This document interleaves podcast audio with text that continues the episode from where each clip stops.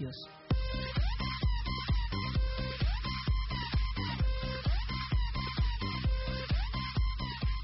Vamos al teatro. La, la, la, la. El teatro es para mí. Cantar, bailar y poder actuar sobre las tablas, poder estar.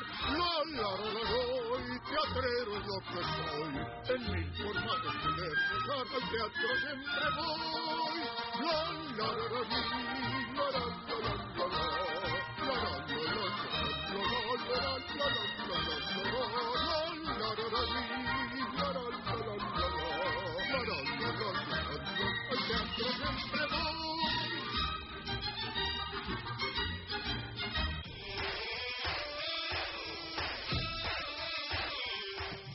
Muy buenas tardes a todos los que nos escuchan a través de Ike Radio. Estamos aquí en sus programas especiales en jueves de Sobre las Tablas, donde ponemos a prueba el verdadero talento.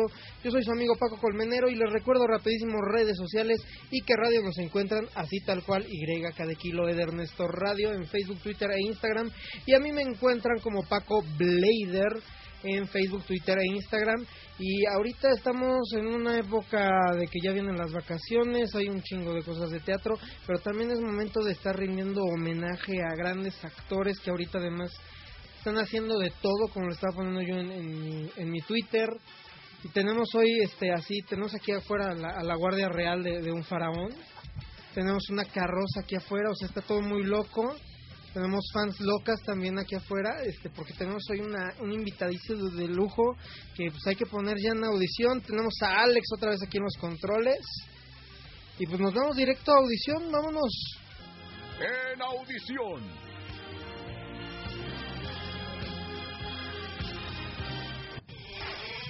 Pues estamos aquí en una entrevista especial con su excelencia real, Héctor Ortiz, Hola Paquito, ¿cómo estás? Aquí, in- in- inclinándome porque si no me van a ejecutar ahorita. Dale. Porque pues, Héctor es toda una celebridad en el teatro que no se haga y en la música de nuestro país. Que pues yo creo que la- lo primero con lo que debemos de empezar a platicar a la gente, ¿cómo empezaste en esto? ¿Cómo De la farándula, del- de, la actuación. Uy, mira, eh, por accidente de la vida. Yo, este, todo, toda mi vida, desde que tengo uso de razón, he cantado. Cantaba yo con el radio, cantaba yo con los to- el tocadiscos de mis papás, ponían cualquier música, yo cantaba y trataba de imitar la voz que estaba yo escuchando. Desde los seis años, ¿eh? O sea, desde que me acuerdo, siempre estuve cante y cante y cante. Entonces, ¿Nunca, ¿Nunca le dio a tus papás por llevarte a un camión? no, ¿Y no, ponerte a cantar así de no, no, nada más me paraban allá afuera de la casa y con, ¿no? con el sombrerito, pero nunca nunca nos dieron nada, nunca entonces, te has quitado el sombrero. entonces me metían, me metían luego, luego ya a la casa, no, ya, ya, ya, no, no salió.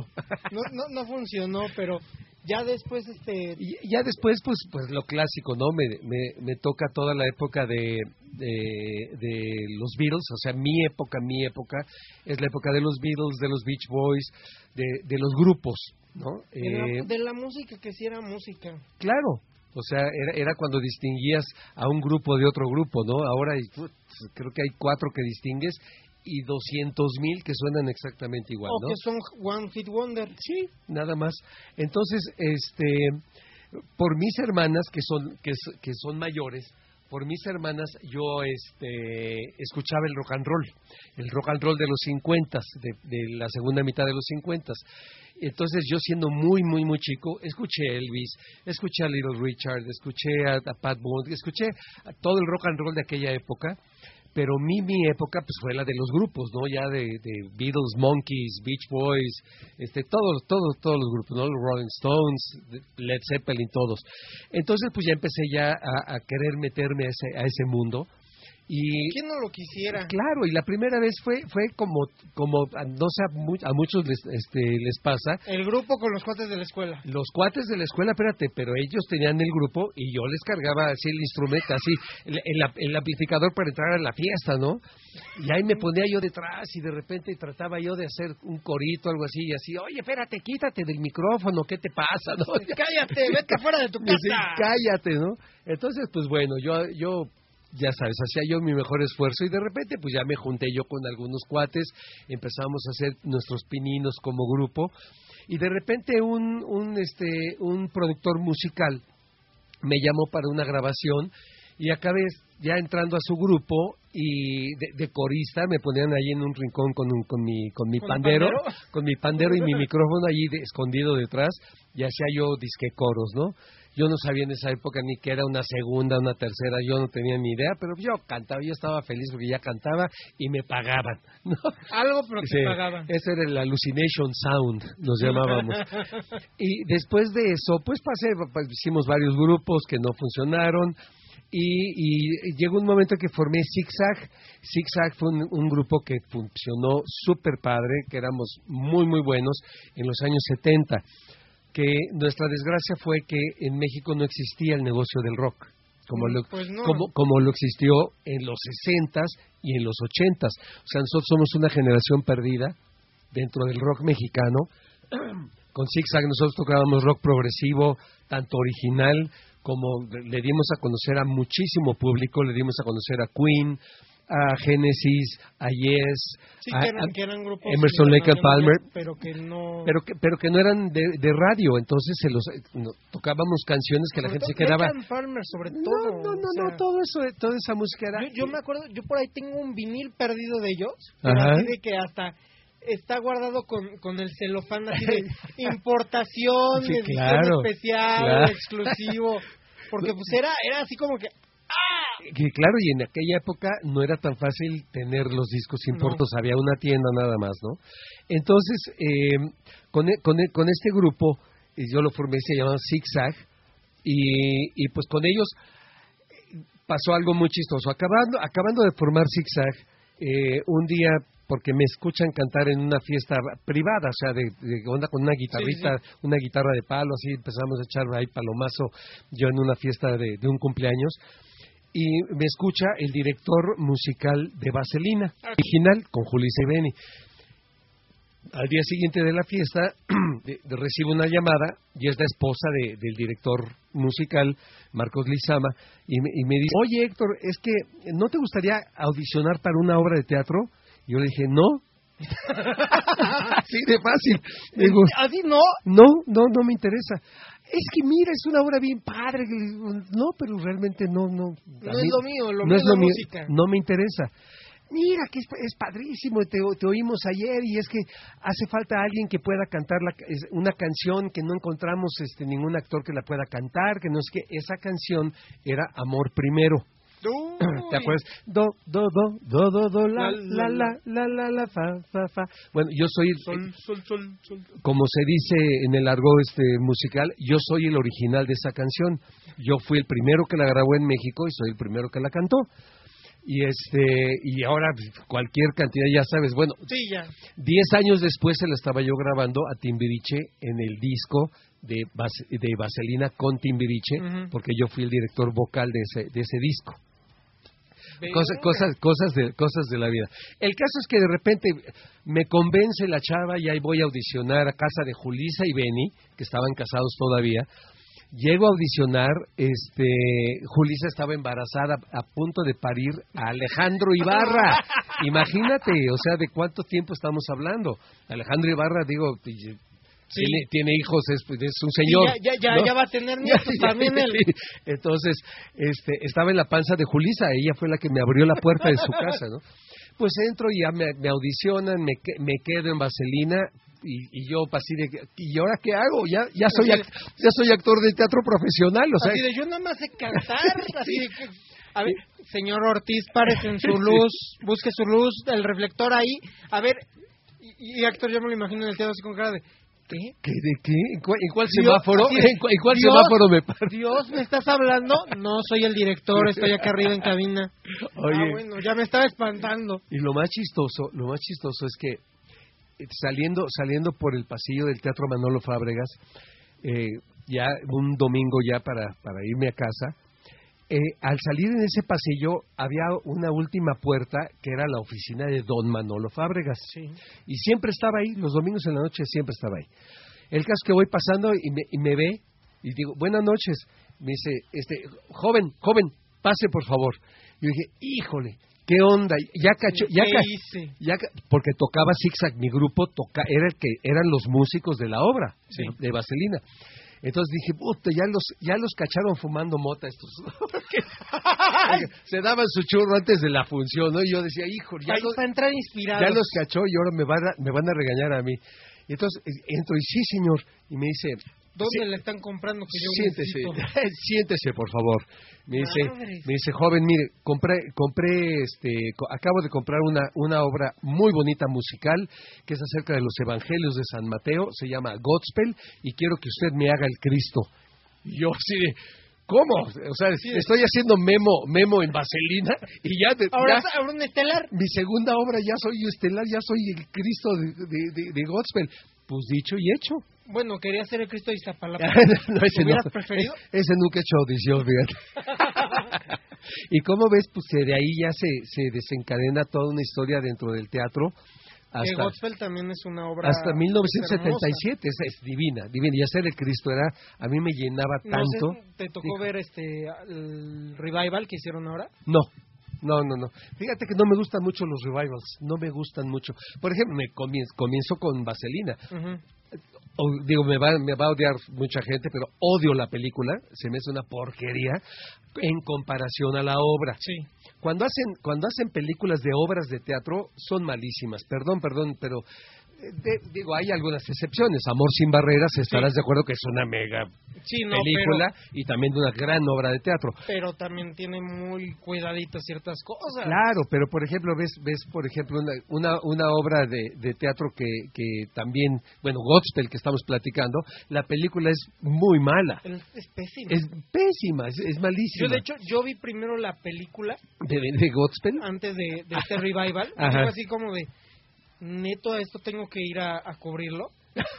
Porque pues ya es en esta época que yo ya estoy Ah, claro, con, una, con, un teatro actor de, con un actor de telenovelas haciendo con- el Cristo, sí. con José Ron. Ajá. Pero sí fue así como de que yo vi la película y dije, neto esto van a hacer, neto creen que va a ir la gente. Y ya cuando lo vi, me gustó más que la película. Ajá, sí. No tengo yo el punto de comparación con Claro, la tuya, claro. porque pues a mí no me tocó. Nosotros le hicimos como era originalmente y era muy bonita, muy, muy bonita, muy por- sencilla, y- pero y muy hace, bonita. Y hace poco me encontré por ahí una placa de lo de Godspell. Fíjate. en- no me acuerdo en qué teatro fue, pero sí, o sea, de- a mí me gusta mucho llegar temprano a los teatros, más que otra cosa, para poner para ver las placas. placas. Pero fíjate, te, te voy a decir el reparto que había. Era, éramos Johnny Laboriel, César Bono, Macaria, Macario. Xochitl Vigil, estaba... Eh, ay, una que es muy, muy chistosa esta... Ay, se me escapa, se me escapa, pero, pero era un repartazo, era un repartazo. Yo decía, ¿qué hago aquí? Y aparte, pues digo, yo fan de, fan de todos ellos, ¿Y tú pero eras el estelar? y yo era el estelar. Y, y de veras que era, era muy divertida, era una obra que al final todo el mundo lloraba. Este, era, fue, fue, fue ¿Y, una, te- y ahí una- bailabas? ahí, claro, ahí se bailaba y se cantaba, ahí no había de Sí, otra, pero, pues, y no, actuabas. pero Yo no, yo, no, yo no bailaba ni actuaba antes. Pues lo tuve que aprender desde Vaselina, pues, eran puras coreografías todo el tiempo. Pues sí. Y entonces, pues me aviento una, una, te digo, una vida de teatro hasta 1977. Y hasta ya llegué a comprar una obra de teatro en Inglaterra de los O Beatles. sea, ya tuya. Y la, ya mía, yo la, yo la traduje, yo la, la adapté, yo la dirigí. Y dirigí a Gonzalo Vega. Gonzalo Vega me hacía el John Lennon.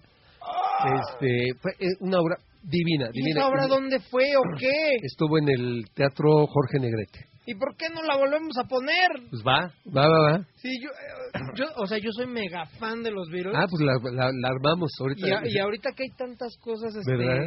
con grupos, con este convenciones. Ahorita no sé si has visto lo- los Hot Wheels que sacaron de los Beatles. Sí, sí, sí. Es de cada álbum. O sea, e- el único que se me hizo una tontería fue el del álbum blanco, pero pues de por sí, Pues sí. e- esa, esa portada es la más creativa Sí, de es- todo. es- esa portada a todos nos dejó así, mm, ok. Pero si lo hubieran sacado esa portada a principios de los 2000 con toda la tendencia de minimalismo, todos hubieran dicho, güey, no mames. Claro, es, la, es la neta del planeta, sí, claro. Nunca se nos había ocurrido, Claro. me voy a pegar un tiro porque Sí. nunca se me ocurrió como diseñador. Pero, o sea, por ejemplo, también ahorita, eh, Hace hace un, un mes, mes y medio fui a la, al restreno de tres días de- en, en marzo, Ajá. que es de, pues, de Inglaterra, de toda esta situación de la Segunda Guerra Mundial, y de, de, de, digamos, para celebrar el restreno, llevaron unos chavos que cantan Beatles. Beatles. Yo así de, bueno, ¿qué tiene que ver Segunda Guerra Mundial, Mundial con Beatles, nada que ver. Ok, es Inglaterra, Sí, pero, sí, sí, pero no, no. pero no. No. ¿Qué tiene que ver Churchill con John Lennon? O sea, No. uno es guerra y el otro es peace and love, Sí. o sea. Pero muy, muy bien los chavos, pero yo sobre todo lo destaco con estos chavos que se llaman The Folks, Ajá. Porque son muy chavos, tienen 20 años y están tocando Beatles, o sea, Órale. no mueren. Claro, No, no, no. Y, y en general los grupos de Beatles realmente no vivieron esa época. No. O sea, porque mi generación es la que vivió esa época. Estos todos, todos son muchísimo más, más jóvenes que, que yo. Entonces es así como... ¿y por, ¿Y por qué les gusta tanto los Beatles? ¡Qué fortuna!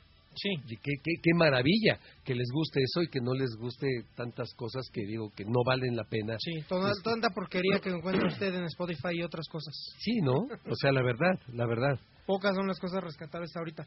Pero bueno, o sea, de todo esto que estuviste haciendo, hiciste esta obra de, de Beatles, todo el rollo.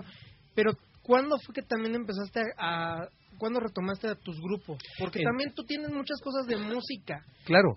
Mira, yo había formado Zigzag en 1972. Se nos aparece Vaselina y entonces casi en todas las obras Zigzag es el grupo que toca. Eh, ellos leían música. Mi, mi grupo O sea, era- eran eran- músicos, ¿no? éramos rock, rock and rolleros, pero ellos leían, menos yo, yo soy el único burro. Ellos todos leían, mi hermano. Pero ¿qué importa si tú eres el No, claro. Mi hermano, mi hermano era el baterista y él leía por nota cuando, Jesucristo Superestrella, que se tocaba con orquesta, y él estaba leyendo los, las partituras, así, así se tocaba.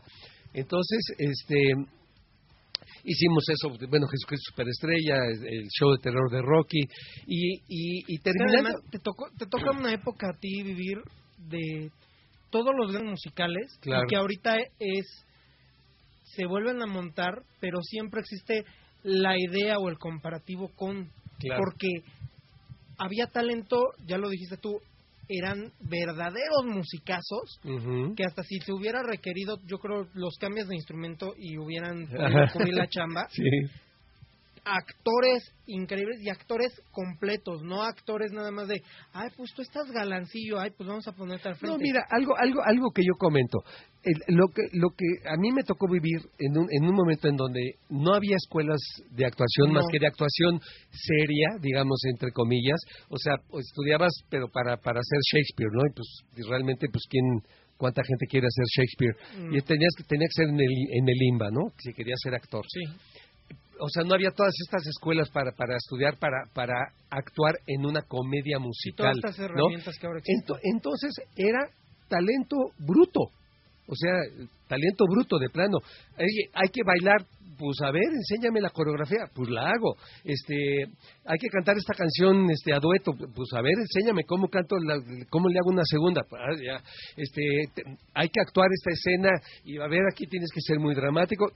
Y así era. Hay que cicatrizar para mañana las heridas, Cristo. No era, no era, no era nada así de, de ah, ok, a ver, aquí utilizo el método, este, no, de- o sea, no, no, no había métodos, o sea, éramos gente eh, que, éramos diamantes en bruto, ¿no?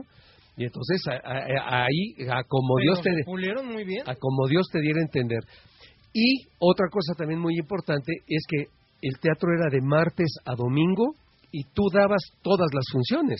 Tú eras el papel y tú dabas todas las funciones, nada de que yo doy función el miércoles y el sábado la segunda y a lo mejor el domingo la primera. Ni más. No, no. Tú hacías de martes a domingo todas las funciones. El domingo la segunda función de Vaselina, con tanta coreografía, con todo el rollo que había en esa obra, No, acabábamos, te yeah. juro, pero pero era era padrísimo, era una sensación Y que ya, ya se perdió, ya, ya lo más que llegan totalmente. ahorita. El, el que más funciones están ahorita es este Alex Go con Billy Elliot. ¿Y cuántas de De miércoles a domingo. Está dando miércoles una, jueves una, viernes dos, sábado dos, y domingo, dos. y, y, te- y- pero intercambiando repartos, intercambiando Billy Elliot. Bueno, los Billys por, por Sí, cuestiones, por, ya por cuestión sabes, de, de, de- de niños. de, los ¿no? niños que no los podemos explotar tanto. Yo como decirle, ya los tuvieron ensayando durante un año. Ya, Si eso, si eso eso no es suficiente explotar. nada lo será. Pero sí, era, era otro tipo de, de mentalidad. Y de- la, y la gente salía, la gente Claro. salía al teatro, que ahorita ya es así como de, híjole, ya, ya es de me, arri- me arriesgo, me me arriesgo. Y fíjate, yo- algo, algo padrísimo, yo em- empiezo mi carrera profesional, aunque digo, yo ya cobraba por, por ir a tocar a las fiestas, pero yo, yo considero mi, mi comienzo profesional con Vaselina, ¿no? 1973. Me echó a perder, ¿eh? Porque fueron 10 meses seguidos, de martes a domingo, que no sobró un boleto. 10 meses de teatro agotado, cada función agotada. O sea, era, pues para mí, o sea, yo es mi, mi primera incursión en el teatro y yo decía, ah, pues así es, así es esta Así onda, es, ¿no? O sea, toda la gente va al Ya, teatro. des- ya después me tocó en una reposición precisamente de Godspell dar función para dos personas, completa, No. completa la función y varias veces, no una vez. No. De que dices, pues así es y lo voy a hacer y lo voy a hacer perdón, ¿en qué teatro? ¿En qué teatro? Era el Enrique Rambal. Ahí en Insurgentes, Sí. un centrito comercial que había Sí, y tenía un teatrito Enrique Rambal.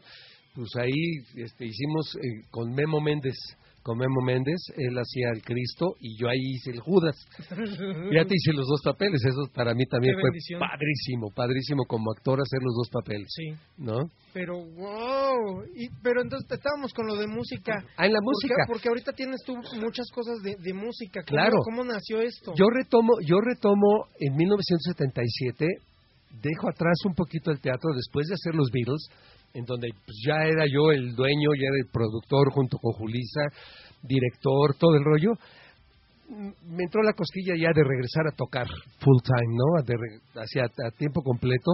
Entonces regresé a Zigzag, retomamos y 77 y 78 fueron años muy muy buenos para nosotros musicalmente porque fue un fuimos hacia el- el grupo top de México por el tipo de música que tocábamos Sí, es y, lo que estábamos y- hablando y de- cómo y cómo la tocábamos no éramos los primeros en México en tocar la Rapsodia Bohemia y, y no había los recursos este de audio que- Tecnológicos. tecnológicos que hay ahora era de veras de de, de Sí, tanates, de tenerlos, Sí, ¿no? sí, sí, bien, bien ejecutada. de, de tenerlos bien Sí, puestos. Así de, es más, la, toca, la tocaron antes que, que Queen en vivo. Ah, no, Queen en vivo nunca la tocó. Una vez. Todo el mundo Nada no- más una vez la, la tocaron. y así les ha salido, pues ellos cuatro. pues, No, pues fue un desmadre para Freddie Mercury, el video. Y que muchos dicen, no, ahí debe de haber un truco. Por ahí debe de haber un truco. Y entonces, este, pues bueno, ya a raíz de eso, pues ya, ya hacemos zigzag, logramos lo que se podía lograr en esa época en México, decidimos ah, irnos a trabajar como grupo show a Acapulco, nos vamos a Acapulco, de ahí nos, nos, nos lleva un productor este gringo, eh, un- no, no productor, promotor gringo, nos lleva a hacer giras por todos los Sheratons de la costa este de Estados Unidos y acabamos quedándonos a vivir en, en Minneapolis, Minnesota. Hasta la fecha, los, en los demás del grupo, todo el mundo vive allá, excepto uno que ya pasó a, a mejor vida, Gerardo Gómez. Pero yo soy el único que me regresé a México.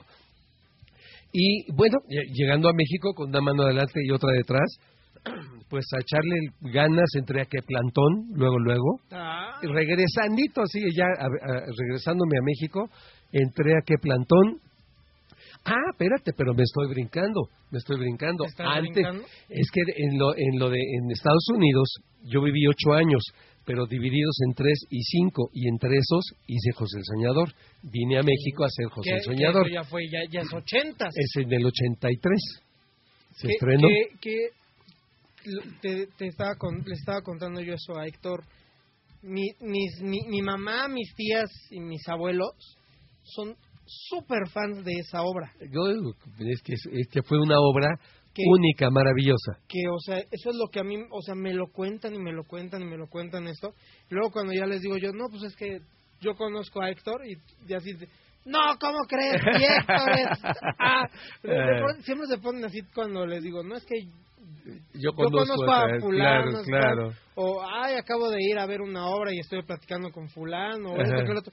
No, ¿cómo crees? No es posible si es que... Yo, pues para mí ya es normal eso. Claro, Pero, claro. pero te, o sea, a mí me contaban de esto de, de lo, lo que era ir a los televiteatros. Ujú. Para empezar, antes ir al teatro era una experiencia que Bonita. la- bonita y que hasta la gente se vestía Se para vestía ir al para ir al teatro. Ahora van en bermudas, en tenis, lo como sea. No, Sí, no no, importa, ya- valió. a como te agarre Sí, la, sí, la onda. Pero, o sea, así me lo cuentan y, por ejemplo, algo que, a ver, quiero que tú me digas de este telón tan Ay, mítico. eran tres.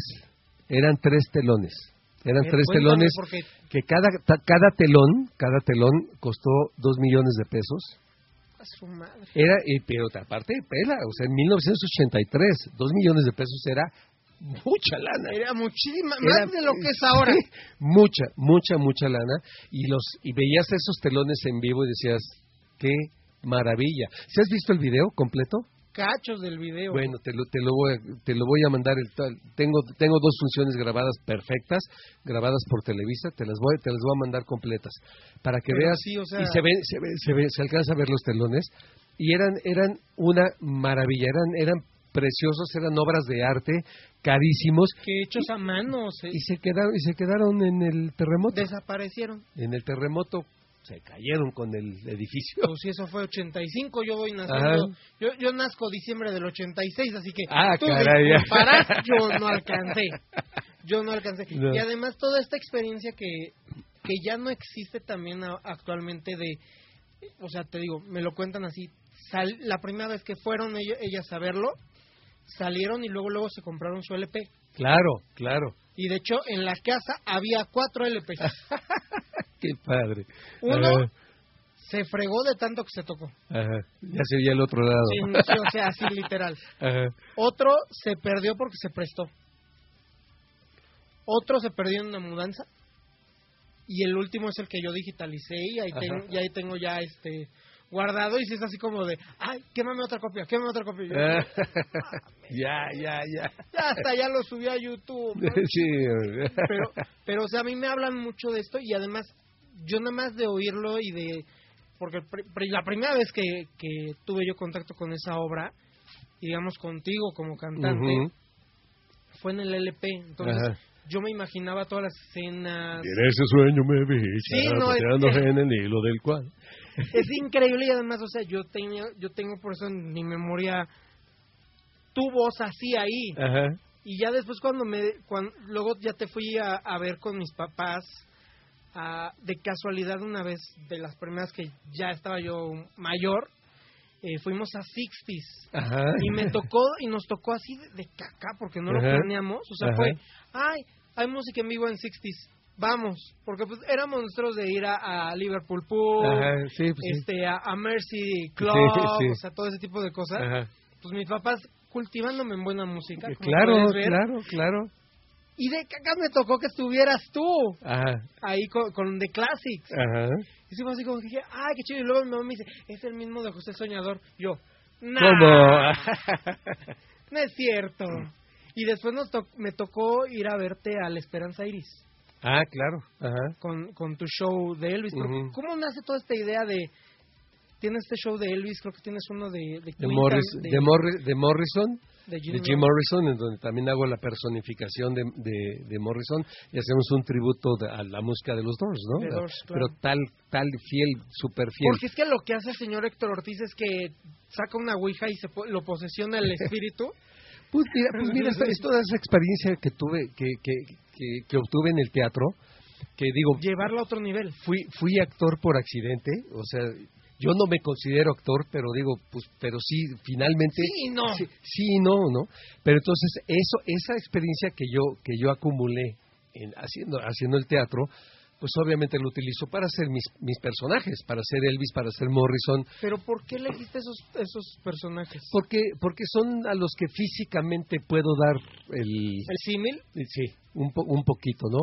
Y, y, y, digo, Elvis obviamente nace con José el Soñador, Sí. mi personificación, porque es la primera vez que me visten de Elvis, que hago toda la personificación. Sí, Y- de hecho, de hecho, y la, y la reacción de la gente era maravillosa. si cierras, si cierras los, si, bueno, yo cerrando los ojos oyendo el, el LP, Ujú. porque literal, yo sí todavía alcancé Sí, algunos sí, LPs. claro. Si, si era así como, o sea, después yo como que dije, pues sí, o sea, más o menos como que algunas tendencias de Elvis yo, yo imaginaba. Y ya cuando, me, cuando te vimos con lo de Classics y empezamos a ir a verte algunos shows, sí fue así como que dije, oye, sí, hubiera estar, ha de estar poca madre ese, ese- esa parte de, del musical. Sí. Y sí es así como de... Y luego yo me pongo a pensar, bueno, si, si lo volvieran a montar, ¿quién? No, o sea, te tengo que llamar a ti, a fuerza. Sí, fíjate, fíjate era- que cuando lo- la volvieron a hacer, este, a mí me hubiera gustado que me, que me llamaran. Pero bueno, ahí es una, una historia larga de, Pero es que, o sea, entonces tienes el show de Elvis, de Jim Morrison, de el- Bee Gees, de Bee Gees, es un el tributo, que- un tributo a Bee Gees completo, así de todo, toda la historia de los Bee Gees, un concierto. O sea, nos oye, nos escuchas y estás escuchando un concierto de Bee Gees en nunca vivo. me ha tocado verlo, pero se me Te voy a mandar todos esos videos y audios. Se y me eso, antoja igual. mucho porque porque a mí me encanta toda esa música. Ajá. O sea, yo Bee Gees, de hecho, me acuerdo mucho que eh, contratamos el pague por ver de, del último concierto que Ah, era de White Night. Only. One and Only es padrísimo. Ah, Ah, sí. Y, y ese disco yo lo, lo amo. De hecho, ese disco me así es, ese lo tenía yo en la secundaria, el CD. Me robaron el estuche donde yo tenía todos mis discos. Ah, Es decir, el primero que fui a recomprar fue ese. ese. Es decir, me valen todos los demás. Ese No, lo- mira, los, los, los Gees, digo, la historia de los Gees, oye, son cinco décadas, cabrón. Sí. O sea, no, es- no es, no es, y este, aparte no es marcaron, papita. marcaron unas películas también icónicas. No, digo, son, son, son parteaguas en varias etapas de su vida, de su carrera, y además se daban el lujo de producir otros artistas y tener Sí. grandes éxitos con otros artistas. Hay mil, mil rolas por ahí que de repente dices, ah, caray, ahí sue- su- suena como que los Gees están haciendo los coros, y ya, luego te, te enteras que ellos son los productores, ellos son los compositores, lo hacían, pero, que, o sea, se, Y te cagas en ese momento. se la pasaban todo el día, yo creo, grabando, porque digo, tienen No, y, mil, y mil, como, y mil. como todos se los compraban, Claro, podían darse ese lujo. claro, Que Es claro. ahora lo que no podemos hacer ahorita, porque sería, sería genial poder estar haciéndolo así, pero, claro. pero hay que comer, hay que alimentar muchas bocas. Sí, ¿verdad? Pero, o sea, se dan cuenta de todo lo que, o sea, has vivido un chingo de cosas y ahorita también estás en una nueva etapa increíble, pero primero vamos a oírte en José el Soñador, Ok. vamos a oír eh, este tu canción y el y el preludio porque sí como que la siento como que coja.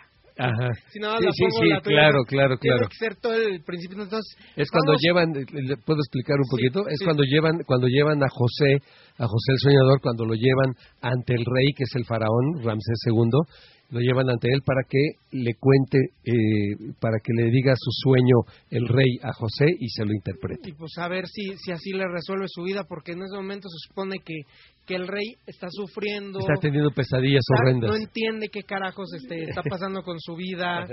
Además, pues e- en Egipto toda esta era mítica de- que, que viene en la Biblia, que pues bueno, se han hecho películas a Ujú. más no poder, esta obra que es increíble y que pues nos, nos lo restriegan siempre en cuaresma también, pero este pues vamos vamos con estas dos canciones, están así marcadas Alex.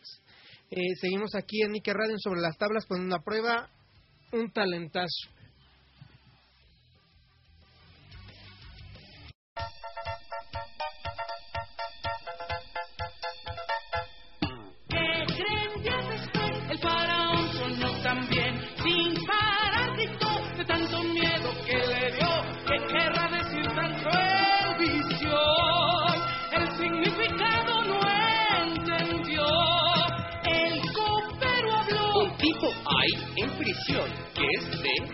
Mejor en eso de la predicción. El faraón lo mandó llamar. Ojalá lo puedas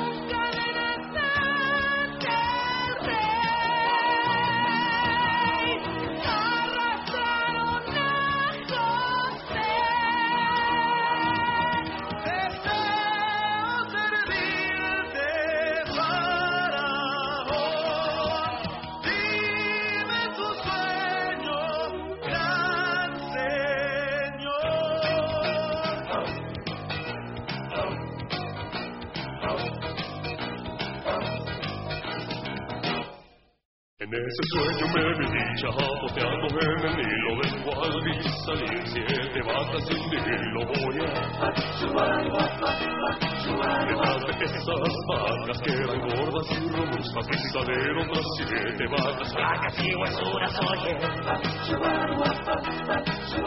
Estas vacas espantosas se morían de hambre se comieron a las gordas y al río se volvieron a meter. Pensé que engordaría con aquel manjar sensacional. Pero quedaron esqueléticas y el miedo me hizo despertar. José, estoy estremecido. Por favor, trátame bien. Pues es ahora nunca. Quiero ser libre, dime, no seas cruel. Esto no puede ser. ¿Cuál será la explicación? Voy a dar sin parar hasta saber. Osiris, tienes que ayudarme. Dioses, la pirámide prometo construir. Please, baby. Dime, ¿qué quiere decir? Rebeldeaba con mi nena por el templo de Karnak Cuando vi en el campo siete espigas brotar Oye Nacieron de una caña muy lozanas Pero en esto les salieron otras siete quemadas por el viento. Y las malas devoraron a las buenas y la caña se secó esta prueba de fuego, a ver si puedes aceptar. Pero si eres un farsante, te irás a hacer tu fiesta la presión. Estoy estremecido, por favor, trátame bien y no seas cruel. Eh, José,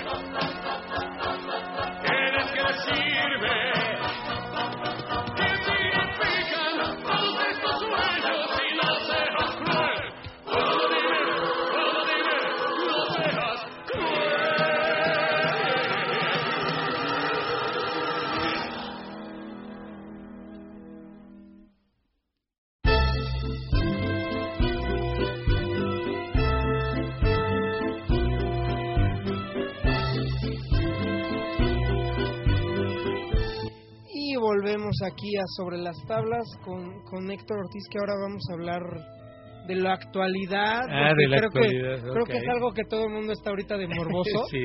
Y qué chido que podemos mezclar a alguien de teatro y de música en doblaje. Claro. Que ya saben que yo, yo, yo lo he vivido toda mi vida y, y que lo amo. Y pues ahora, estás tú en la película que es la taquillera, la que vino a destrozar madres de todo. sí. Bella y Bestia. La. Bella y la Bestia. ¿Cómo llegaste ahí?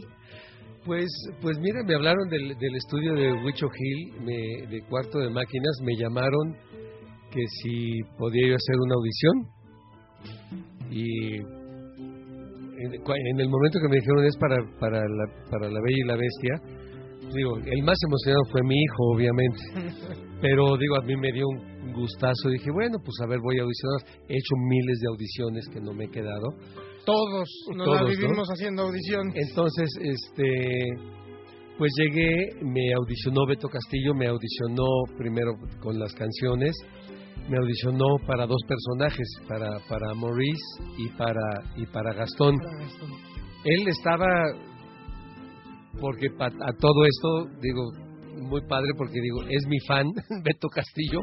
Es que quién no es tu fan. No, no. No, mira, te lo juro, yo después después del de- del concierto en el Esperanza Iris, Ajá. pues como de wow. y aparte para colmo, tuviste de corista una de mis mejores amigas, esta Joana Domínguez. Ay, Joana, claro, Joanita. Digo así de, pues, y yo me enteré de eso después, Ajá. porque yo a Joana la conocí mucho tiempo después de ese concierto. Así como de, wow, trabajaste con Héctor Ortiz. Sí, y este. Entonces fui, eh, y a Beto le, le, le encantó. Bueno, él, él estaba así de que decía: que es- te, queda- Cancelen todo. te quedas con. Si fuera por mí te quedas con los dos papeles y yo, no, pues, pues puta, ojalá, esto estaría genial, ¿no? Pero no te puedes automadrear, Sí. es malo, porque tienen ahí una escena en que se golpean. Sí. Y Vale, ya, ya hay muchas semanas, llevan muchas semanas que no Sí. la vio, se chinga con mis spoilers. y este y, y, y bueno decidieron que, que les gustaba para Gastón Eh, luego luego me hablaron para un para para para una para un este para un tráiler para Sí. grabar la voz en un tráiler y pues fui lo hice y entonces y después me probaron ya para para para el para, La- la para el doblaje para el, la- hablado no y este y pues también pues me quedé no les, les gustó y me quedé yo fíjate que como tú tenía yo la imagen de que pues, pues, de la caricatura no Sí. de, de que Gastón iba a ser todo así Sí, no, no, y es que además, y, no finalmente pues este actor nos así invitaron, así no habla y así y nos no, y no le queda ¿no? de, de prensa y de, de los involucrados con Disney este, a ver, este, digamos, un previo. ajá. y nos, lo- nos corrieron la película en inglés y dije, ok, vamos a verla primero en inglés. Y a mí el este muchacho que hace a, a Gastón, sí me parecía como que estaba cojo, porque para empezar, Gastón, aun cuando sea un personaje animado y todo lo que tú quieras, Gastón es un personaje que tiene que verse alto y, sobre, y sobresalir de todos los demás. sí súper musculoso hasta, por ejemplo, sí. eh, vino hace un, un par de meses eh, Sergio Saldívar Que como tú sabes, él estuvo en la obra de teatro, Sí. aquí en, en los do- en las dos veces que se ha puesto, y ha sido Gastón. sí Y de hecho, él me lo contó. Yo iba a audicionar para Lumière, pero cuando vieron los de Disney cómo está el estándar de estatura en México, tuvieron que bajar todas sus, sus pretensiones. Ajá. Porque él, él fue a hacer la audición para Lumière, cosa chistosa, ahora le tocó ser Lumière. Ajá. Él fue a hacer la audición porque dijo, de, todos los personajes por estatura, el único con el que puedo entrar yo es Lumière. Porque. Bestia tenía que ser de 1,90 para arriba, Sí. Gastón tenía que ser de 1,85 para arriba y él mide 1,80. Entonces pues, era Ujú. así de, no quedo no, no quedo. Entonces cuando ya bajaron todas las pretensiones, y, lo, y dice él, me vieron caminar, iba a empezar yo mi audición y me detuvieron. Y, y me dijeron, no, es que espérame, es que te queremos para otro papel, no para Lumière.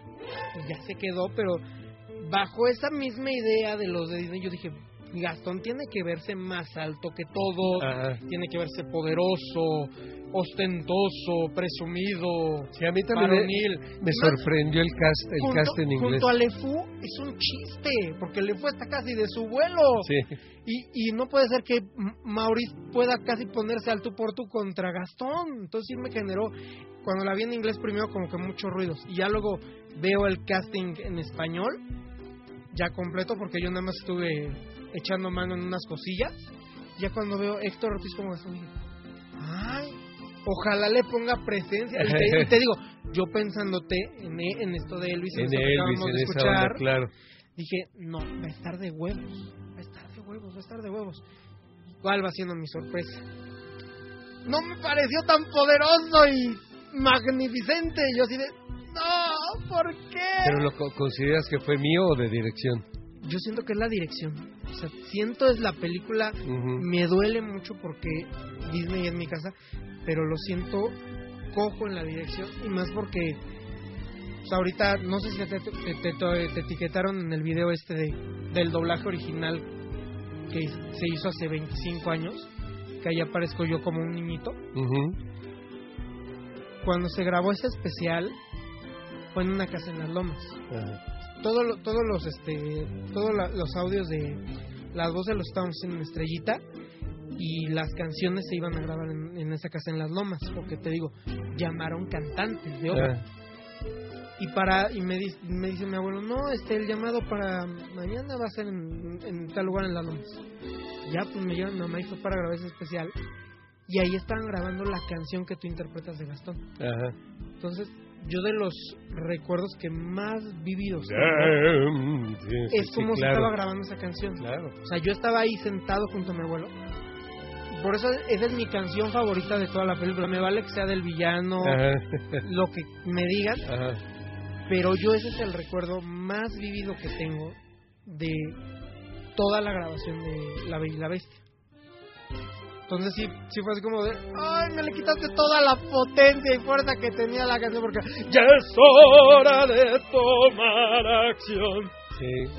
y, le- y hubo unos cambios que no me encantaron tampoco en, en la En letra. las letras también, ¿verdad? que, que me decían aparte, es que es para que entra labios. Y yo así de, güey, no entra labios. Y además, todos los cambios que hiciste es cuando no se ven labios. Además. Y cuando se ven labios es la misma puta Sí. canción. No te veo el sentido. Sí. Entonces fue así como de que, ay, me gustó, pero sí fue así como de, creo que pudo haber quedado mejor. Sí, definitivamente. Sí, yo, yo sí creo que, que ¿cómo se llama? la dirección vocal. no. El doblaje yo a mí sí me gustó, Sí, pero pero el, la pero- selección estuvo medianamente bien, pero, pero es de esas cosas que luego yo digo, esa voz no me encanta para ese personaje. Y que si luego me dicen, bueno, entonces ¿a quién pondrías tú? Pues tanto así como decirte a quién pondría yo ahorita, así rápido, no, pero pues creo que pudo haber habido mejores mejor- opciones. Claro, claro. Pero sí, la verdad, increíble película. Pues mira, para para mí para mí querido yo te digo más potencia y más con- a contra este ¿cómo te dije que se llamaba eh, este que, que hizo Armando Gama fue el fue el fue el Gastón el original. Gastón original en la parte de Pero es- canción sí, pero es- porque pero es- los es diálogos cantante de ópera. sí los diálogos los hizo Emilio Guerrero Ah, fíjate, Emilio. y esto No y- sabía yo. y esto bajo te digo eh, mi abuelo le dijo no tienen que ser cantantes si fue así de ok Claro. nada más hay que buscar que machen bien para que no se oiga Pues mira, fíjate que para mí personalmente fue una experiencia maravillosa, principalmente sabiendo que es, que es para Disney, que con esto pues ya dejaste un, una huella definitiva, universal, a nivel Sí. universal, ya para el resto de tu vida. Y para después, o sea, dentro de 100 años, cualquiera que sea el formato en que se vean estas películas, la voz en español de Gastón de esta puesta soy, es, la- es mi voz, la Sí. vo- ¿no? Entonces, creo que eso a mí me da una satisfacción increíble Mientras, artísticamente. mientras ¿no? que nadie del reparto se ponga sangrón con regalías, Ah, seguirá claro. ahí tu voz. Y este, porque, porque digo, yo ya había hecho, hecho mucho doblaje. ¿Qué más, ¿En qué más has hecho? Pues, una, una que se llamaba los, los, este, algo de los fanguitos o algo así con, con, con, con Mario Filio. Éramos, éramos un monstruito, que son unos monstruitos muy chistosos, que era un monstruo con dos cabezas y nos llamábamos Tragal, Tragal y Davas. Tragal Davas, y este, pero era musical y cantábamos también. Y pero estaba muy chistoso, eso dice toda la, toda la serie.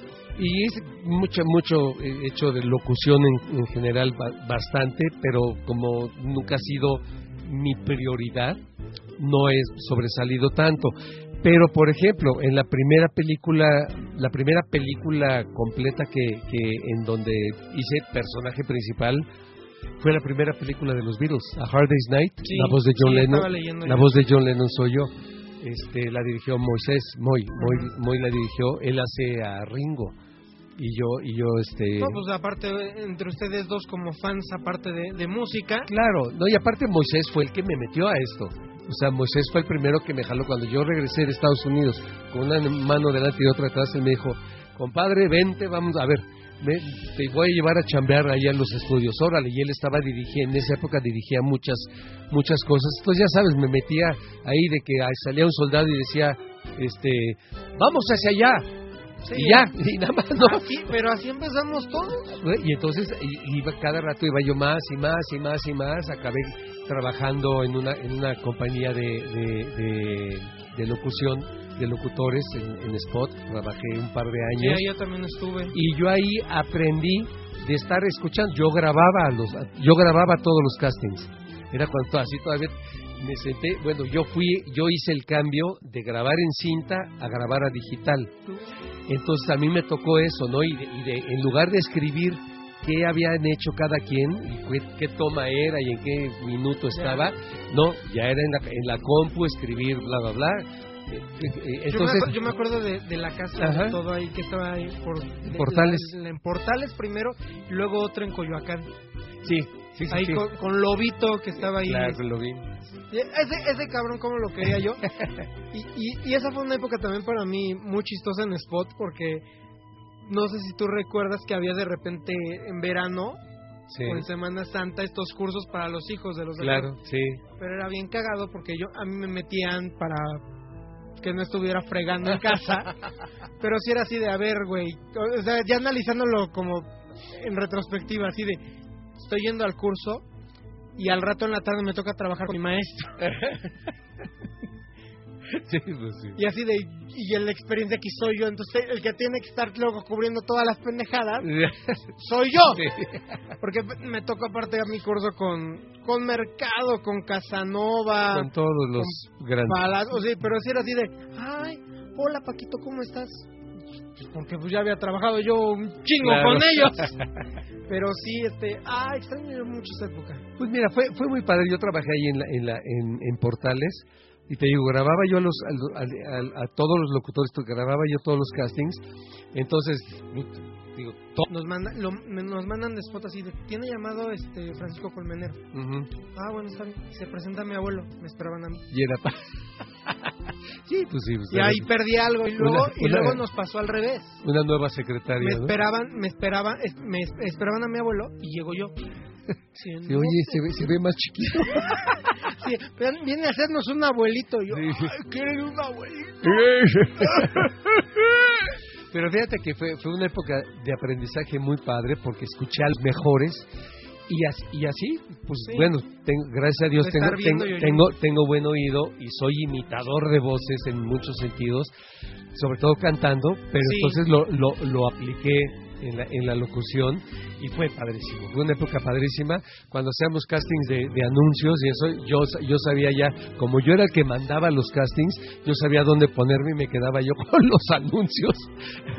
pero pero todo era para spot, o sea, yo tenía mi sueldo, yo no, a mí no me daban extra por, por, por los por Por los, este, por los comerciales, pero fue una experiencia padrísima No, y, aparte- y de ahí surgió, te digo, varias cosas de De sí, sí, repente sí. como de, ya hiciste tú muchos comerciales, te ponían Sí. tantito en la congeladora.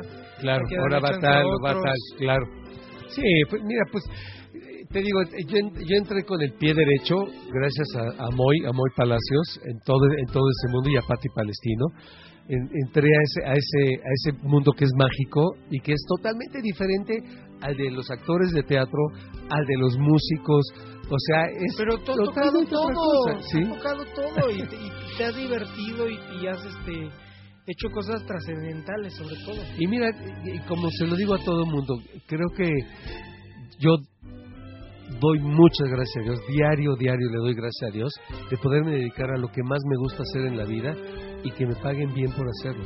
Ya haber logrado que me paguen bien por hacerlo. Pues ya, ya que te paguen, eso, eso es una muy muy grande ventaja en la actualidad. porque conozco mucha gente que desgraciadamente nada más sobrevive, ¿no? Sí.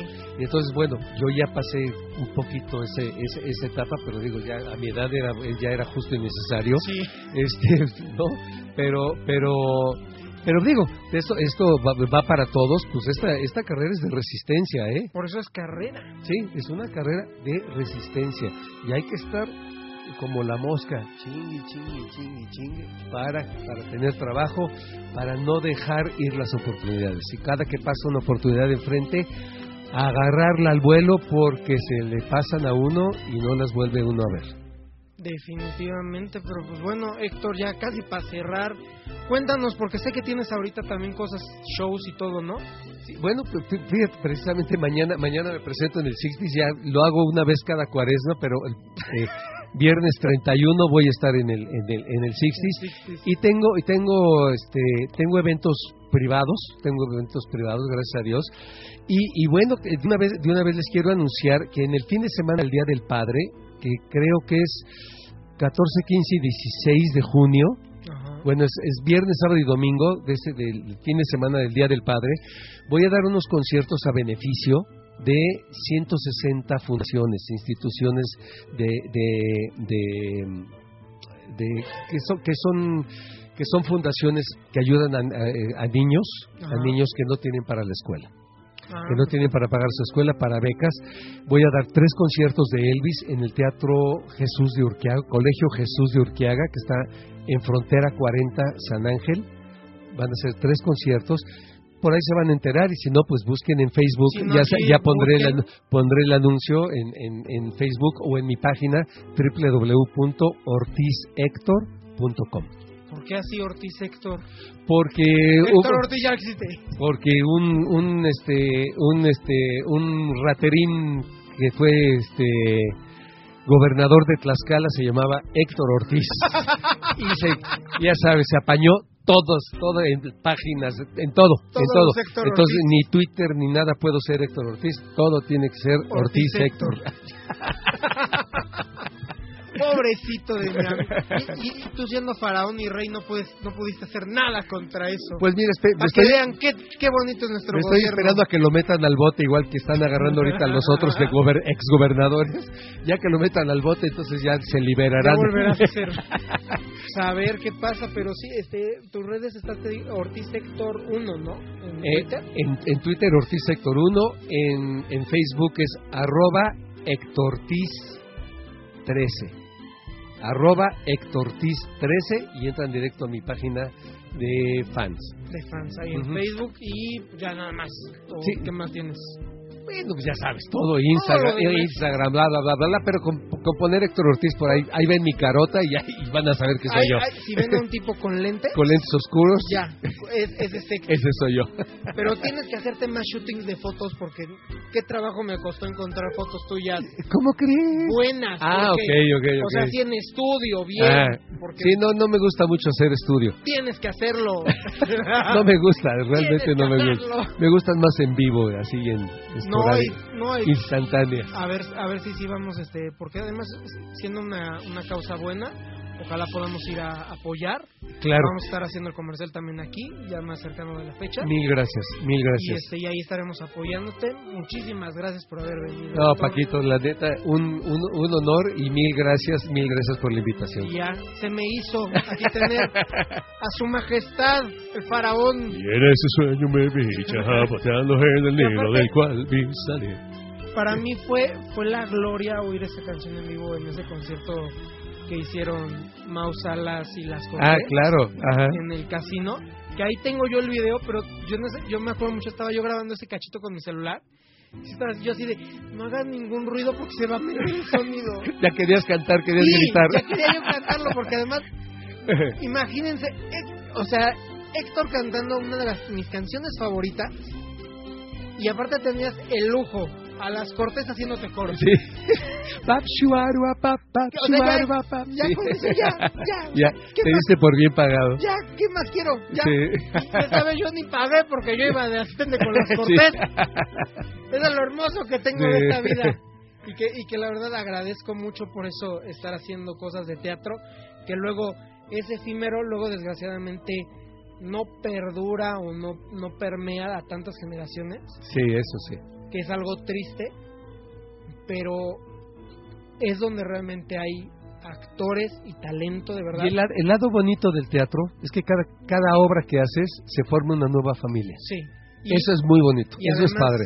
eh, citando un poco al señor Edgar Vivar, que me encantó eso que dijo en una placa que, que fui a cubrir, que dice, el teatro es, es mágico. Este momento que estamos viviendo, estos segundos, estos minutos, este aire, es único, no se va a repetir. Puede haber otra función ahorita en una hora, puede haber otra función mañana, Y va a ser diferente. pero va a ser diferente Claro. y por eso esto es mágico. Y en el teatro a mí me gusta siempre pensar que es donde realmente hay talento y donde te haces un verdadero actor. Claro. no, claro. eres, no eres artista, eres un actor. El, ar- el artista es el que le sacan hartas fotos. Por eso son artistas. Son artistas con H. Sí. De hecho, así bromeamos ya Sí. entre los fotógrafos y yo. Pero el, el actor es el que se hace sobre la tabla. Y por eso, me- por eso yo le busqué este nombre al programa así. Sobre las tablas. Sobre las tablas.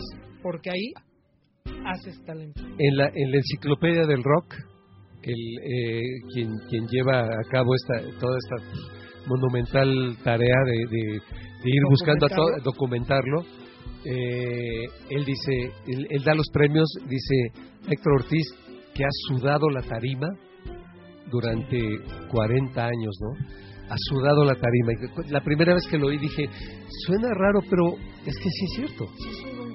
Sí. Sí, y sudo, en la, sudo la tarima, no, no, no, no, no, no sudo en mi casa, o sea, sudas la tarima y ahí dejas tu sudor, No, dejas y- la vida. verás, yo, yo sobre todo me acuerdo de ese mi concierto en el Fairy que te sacaron una caja bufandas de él. Sí, sí. Y, las, ah, ah, y las aventaba, y la aventaba, y la aventaba. Y luego ya era así de como de... Yo, yo, yo en ese momento como güey, ya deja de secarte sudor, mejor avienta la, la- así la caja así, ya, para todos, dejen de fregar. No, mi mamá y, y, y yo porque estábamos como a la mitad del teatro, porque estábamos nosotros como en la doceava fila, algo así. Ajá. Pero pues ahí veíamos perfectamente.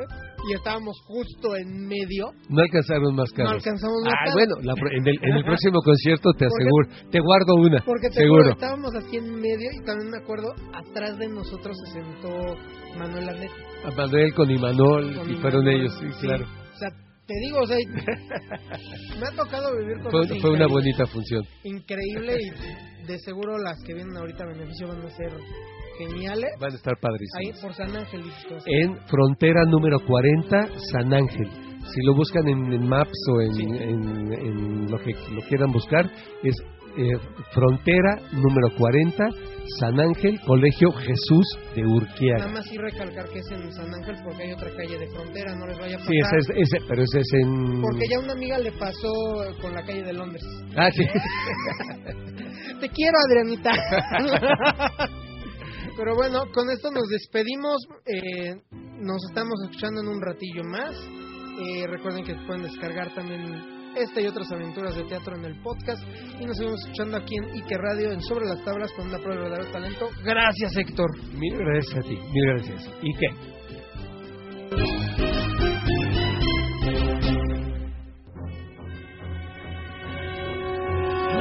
salvo estará. En las noches cazará, hasta nuestros pobres niños ese monstruo comerá. Y si no lo detenemos, mucho mal provocará. Ya tenemos que acción tomar, lo iremos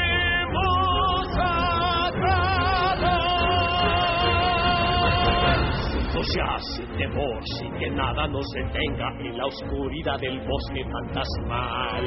Y al pasar, qué emoción, por el puente del castillo, hallaremos algo horrible al entrar. Bestia es de colmillos filosos, criminal, él es cruel por placer. Y aunque ruja feroz, no podrá detenernos y al fin morirá. ¡Muera ya! Con valor en mi caballo voy. para vencer. Con honor, cazador, aquí van todos conmigo, pues que harán lo que ordené yo.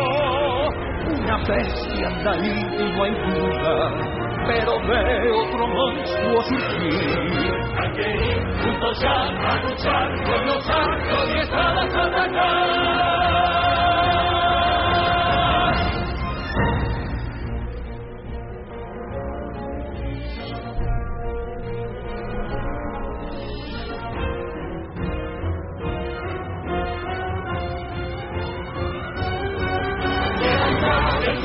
marcharemos al compás sin temor y sin sentido al corazón. Entonar la canción y atinamos siempre el rey, y tenemos la razón. ¡Fuera ya! ¡Fuera ya! ¡Fuera ya!